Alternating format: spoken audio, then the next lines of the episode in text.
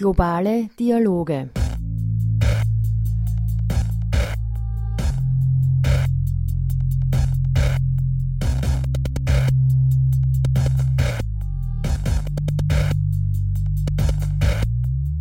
Nachhaltiges Entwicklungsziel 9 Industrie, Innovation und Infrastruktur. Eine Sendung von Ulrike Bay.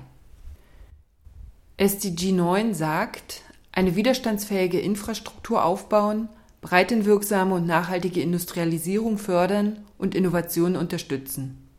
Es hat acht Unterziele, keinen genderspezifischen Indikator.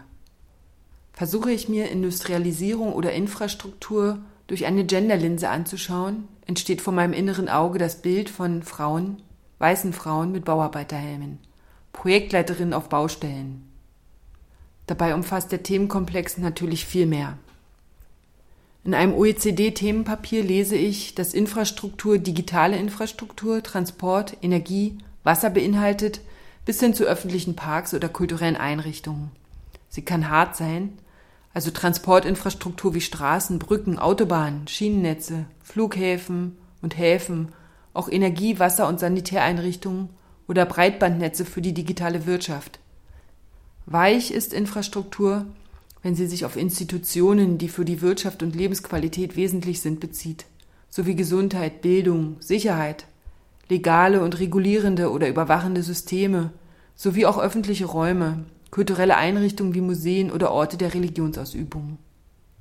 Geschlechtergerechte Infrastruktur bedeutet, all diese Einrichtungen und Institutionen so zu gestalten, dass sie die unterschiedlichen Bedürfnisse von Männern und Frauen berücksichtigt und die möglichen Auswirkungen auf die Geschlechter bei der Planung und Umsetzung vor Augen hat und mit einbezieht. Ein paar Beispiele.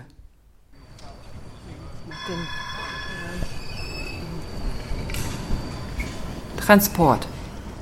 Der Zugang zu zuverlässigem, sicherem und leistbarem öffentlichen Transport ist wesentlich für die Teilnahme am sozialen und wirtschaftlichen Leben und daher integraler Bestandteil des menschlichen Wohlergehens. Männer und Frauen nutzen Transportinfrastruktur nicht gleich. Studien zeigen unterschiedliche Mobilitätsmuster.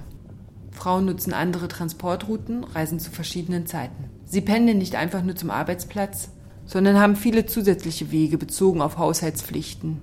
Sie bringen Kinder zur Schule, in den Kindergarten oder zu Freizeitaktivitäten, kaufen unterwegs ein, kümmern sich um oder pflegen vielleicht noch andere Personen. Arbeiten Sie als Putzfrauen, Haushälterin oder Straßenhändlerin, sind Sie sehr früh oder noch spät unterwegs. Frauen fahren weniger und kürzere Distanzen. Sie verlassen sich mehr auf den öffentlichen Personennahverkehr. Sicherheit ist für sie ein ausschlaggebendes Element für die Nutzung des Transportmittels. Für eine nachhaltige Stadtentwicklung ist der Ausbau der öffentlichen Mobilität weg vom Auto essentiell. Die Mobilitätsplanung muss genau diese Muster der Frauen als starke Nutzerinnengruppe berücksichtigen, um allen Beteiligten gleiche Möglichkeiten für die Nutzung und auch Teilhabe am Arbeitsmarkt gewähren zu können. Frauengasse.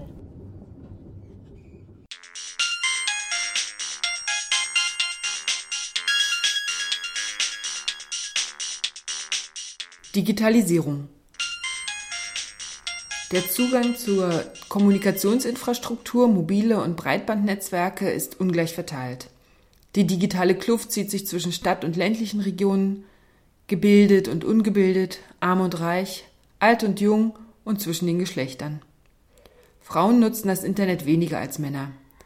Laut International Telecommunication Union ITU nutzen 45 Prozent der Frauen im Vergleich zu 51 Prozent der Männer das Internet. Das bedeutet so viel wie 250 Millionen weniger Frauen weltweit sind online. Sie haben auch weniger Smartphones. Bezahlbarkeit und Zugang sind die größten Hürden für Frauen für die Nutzung der Online-Dienste. Dabei kann ein verbesserter Zugang zu Kommunikationsnetzwerken und Dienstleistungen zu größerer Geschlechtergleichheit beitragen.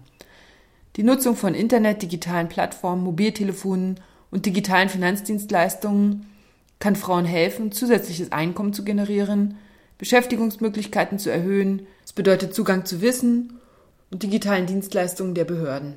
In Kenia zum Beispiel wurde untersucht, dass die Nutzung des Mobile Money Transfer System M-Pesa zum Empowerment der Frauen in ländlichen Gebieten beiträgt. Sie erwerben neue Fähigkeiten, haben mehr Kontrolle über ihr Geld, Denn M-Pesa ermöglicht es Frauen, ihr Geld sicher zu sparen. Die Gefahr, dass das Bargeld zum Beispiel von ihren Männern für Alkohol oder andere persönliche Dinge ausgegeben wird, sinkt. Es macht die Frauen unabhängiger, da sie sich nicht auf das Geld anderer verlassen müssen. Frauen können Kosten und Zeit sparen für den Transport, wenn sie von Verwandten anderswo Geld borgen müssen. Hier ist natürlich noch mehr Forschung nötig, aber die ersten Ergebnisse zeigen, dass Frauen überdurchschnittlich von dem Online-Service profitieren. Ein anderes Beispiel für die Anwendung smarter Technologien, die Sicherheit von Frauen positiv beeinflussen kann, ist die App SafetyPin. Die SafetyPin-Plattform wurde entwickelt, um sexueller Belästigung entgegenzuwirken und die Sicherheit für Frauen in Indien zu erhöhen.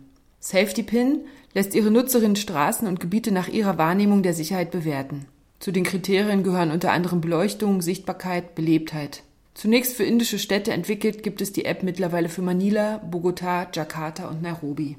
Inzwischen gibt es auch Kooperationen mit Stadtplanungs- und anderen lokalen Behörden und der Polizei, um die Sicherheit und Infrastruktur zu verbessern.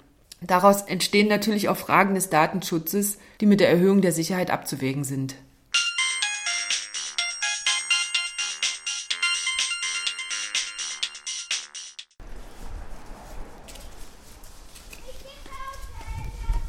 Stadtentwicklung Stadtplanung und Siedlungsgestaltung muss vielen Ansprüchen genügen.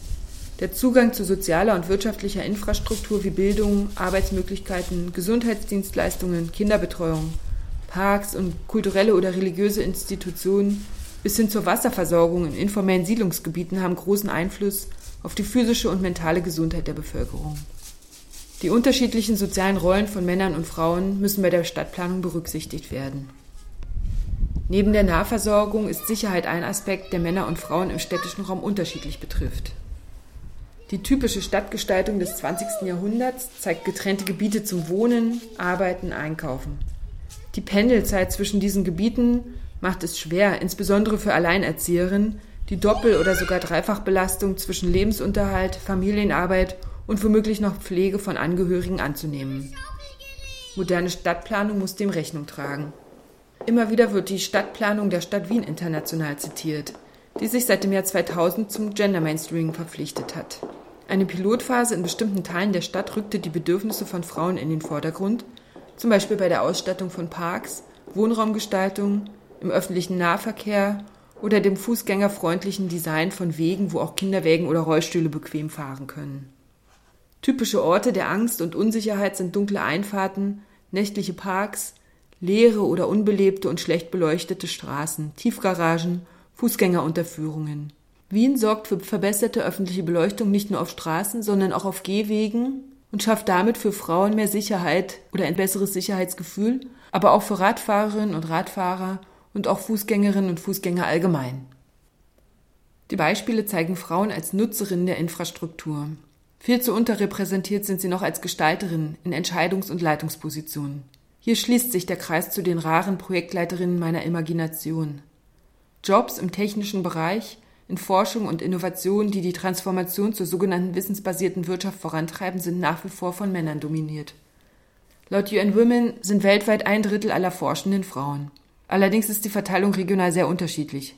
In Litauen sind es über die Hälfte, in den Niederlanden nicht mehr ein Viertel. Der Prozentsatz an Forscherinnen in Subsahara-Afrika beträgt 31 Prozent.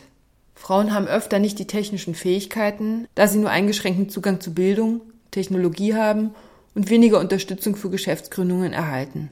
Dadurch können sie ihre Fähigkeiten und Potenziale nicht voll ausschöpfen und von mehr Innovation, verbesserter Infrastruktur und Industrialisierung nicht gleichermaßen profitieren. Und um es mit den Worten von UN Women zu sagen, eine erhöhte Teilhabe von Frauen in Technologie, Wissenschaft und Innovation ist wesentlich, um die Herausforderungen der Zukunft zu meistern.